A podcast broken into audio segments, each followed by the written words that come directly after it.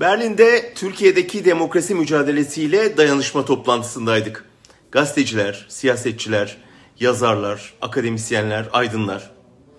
Alman Sosyal Demokrat Partisi SPD binasını açmıştı. Almanya'nın önde gelen yazar ve gazeteci kuruluşları destekçiler arasındaydı. Alman basınının ilgisi yoğundu. Söz olan istisnasız herkes baskının hepten yoğunlaştığından, bıçağın kemiğe dayandığından söz etti. Ama özellikle iki konuşma hem Alman hem Türkiye'li gazetecileri sarstı. Biri Aslı Erdoğan'ın Türkiye'deki tutuklu sayısının Nazi kamplarındaki tutuklu sayısını fersah fersah aştığını rakamlarla verip dönüşü olmayan noktaya gidiyoruz diyen sözleriydi. Diğeri ise Aydın Engin'in bir dahaki toplantıda size hitap edebilir miyim bilmiyorum demesi. Avrupa para verip mülteci krizini kendi sınırları dışına attıktan sonra Türkiye ilgisini kesti. Korona krizinden sonra hepten kendi derdine düştü. Erdoğan iktidarı birer hafta arayla Akdeniz'de, Ege'de, Kafkaslar'da komşularıyla dalaşmasa Türkiye gündem bile olmuyordu.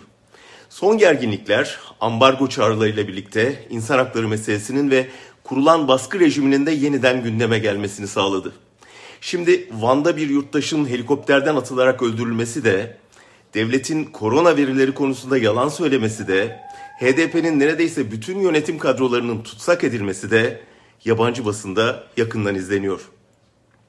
Sosyal medya yasasının çıkarılmasından sonra Facebook'un temsilci açmıyorum diye res çekmesi, Türkiye'nin Kafkaslara milisler nakletmesi, İngiliz seyahat şirketlerinin korona yalanından sonra rezervasyonları iptal etmesi, yatırımlarda son 10 yılın en keskin düşüşünün gerçekleşmesi, Türkiye'de çok dillendirilmese de Batı medyasının dilinde.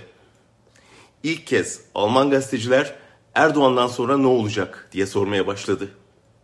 Van'da helikopterdeki o görevli devletin kendisini koruyacağından emindir.